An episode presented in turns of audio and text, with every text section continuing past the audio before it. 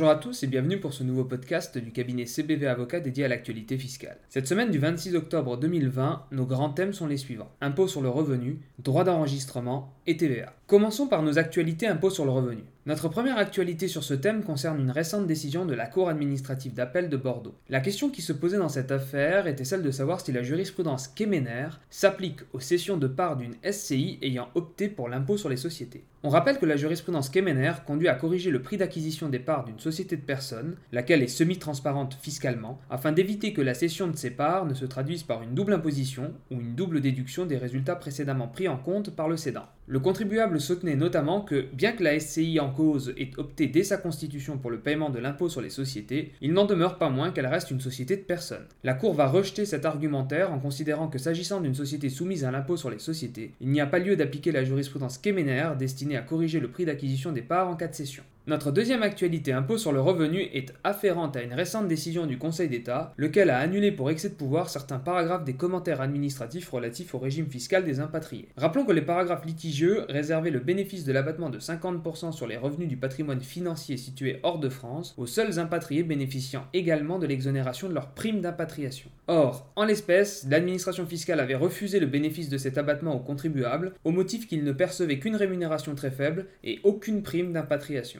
Saisi d'un recours pour excès de pouvoir, le Conseil d'État annule les paragraphes litigieux en ce qu'ils méconnaissent les dispositions législatives qu'ils ont pour objet d'interpréter et sont, pour ce seul motif, entaché d'incompétence. Passons à notre actualité droit d'enregistrement. La Cour de cassation a rendu un arrêt concernant l'éligibilité à l'exonération du trail transmission des parts des sociétés holding ayant une activité mixte. Dans cette jurisprudence, la Cour de cassation aligne sa position sur celle du Conseil d'État en précisant que l'exonération du trail s'applique aux sociétés dont l'activité professionnelle est principale, que la prépondérance de l'activité professionnelle et ou civile s'apprécie en considération d'un faisceau d'indices déterminé d'après la nature de l'activité et les conditions de son exercice, et que les titres d'une société holding mixtes sont éligibles au dispositif pour autant que l'activité d'animation est principale. A noter que selon la Cour de cassation, le caractère principal de l'activité d'animation doit être retenu notamment lorsque la valeur vénale, au jour du fait générateur de l'imposition, des titres de ses filiales détenues par la société holding représente plus de la moitié de son actif total. Passons enfin à notre actualité TVA. Notre première actualité sur ce thème concerne une décision de la Cour administrative d'appel de Nancy. La Cour vient en effet nous rappeler qu'une opération occasionnelle n'est taxée à la TVA que pour autant qu'elle ne constitue pas le simple exercice du droit de propriété par son titulaire. En l'espèce, il s'agissait de la vente d'un terrain par une société ayant une activité de loueur professionnel. Il convenait donc de rechercher si la société avait entrepris des démarches actives de commercialisation foncière en mobilisant des moyens similaires à ceux déployés par un assujetti, auquel cas la TVA est due, a l'inverse, la TVA n'est pas applicable.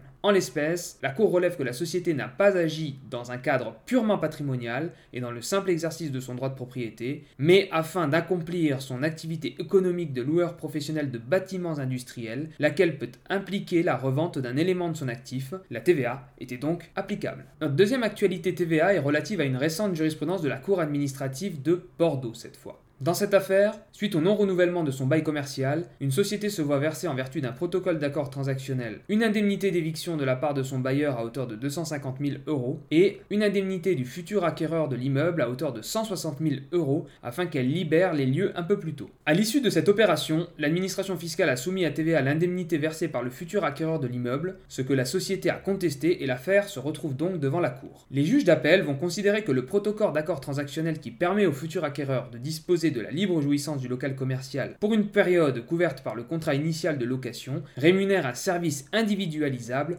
à hauteur de 160 000 euros TTC. Partant, la Cour estime que cette indemnité entrait dans le champ d'application de la TVA. En revanche, la somme de 250 000 euros qui constituait l'indemnité d'éviction stricto sensu n'y est pas soumise. Cette dernière actualité clôture notre revue de cette semaine, en espérant que celle-ci vous ait été profitable et au plaisir de vous retrouver la semaine prochaine. A très bientôt.